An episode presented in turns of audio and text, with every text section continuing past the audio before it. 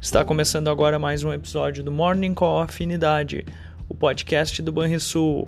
Olá, muito bom dia a todos. Eu sou Daniel Boss, da Gerência de Assuntos Econômicos e de Investimentos, e vamos aos destaques do dia. Esperança por paz renovada. Essa é a marca da retomada nas negociações por um cessar-fogo entre Rússia e Ucrânia. As bolsas europeias e futuros americanos refletem esse momento positivo que foi criado sobre a reunião na Turquia entre russos e ucranianos. O porta-voz do Kremlin disse que os países precisam discutir sobre questões de segurança.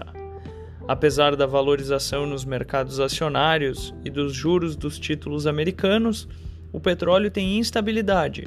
O tipo Brent opera na casa dos 110 dólares o barril e o WTI é cotado em 106 dólares o barril, ao passo que o índice DXY do dólar cede.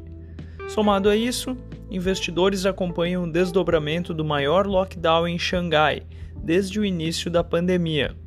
Bolsas asiáticas fecharam majoritariamente em alta, de olho na guerra e com boas perspectivas do fim dela. Por aqui, o cenário positivo externo deverá trazer algum alívio para nossos ativos. Porém, a instabilidade do petróleo e algumas tensões políticas geradas com a saída do presidente da Petrobras e do ministro da Educação ajudaram a interromper uma sequência de altas nos ativos locais e a queda no dólar. No entanto, o economista Adriano Pires é considerado o nome pró-mercado podendo amenizar o impacto da demissão de Silvio Luna, mandatário da Petrobras. Hoje é dia de Caged, com expectativa de criação de mais de 200 mil vagas, após saldo positivo de 150 mil, 155 mil no mês anterior. E acaba de ser divulgada a confiança da indústria, com queda de 1,7 ponto em março a 95 pontos. Fechamento do mercado, a segunda-feira foi de alta de 1,04% para o dólar, cotado aos R$ 4,76. O Ibovespa teve queda de 0,29% aos 118.738 pontos e o S&P avançou 0,76% aos 4.576 pontos.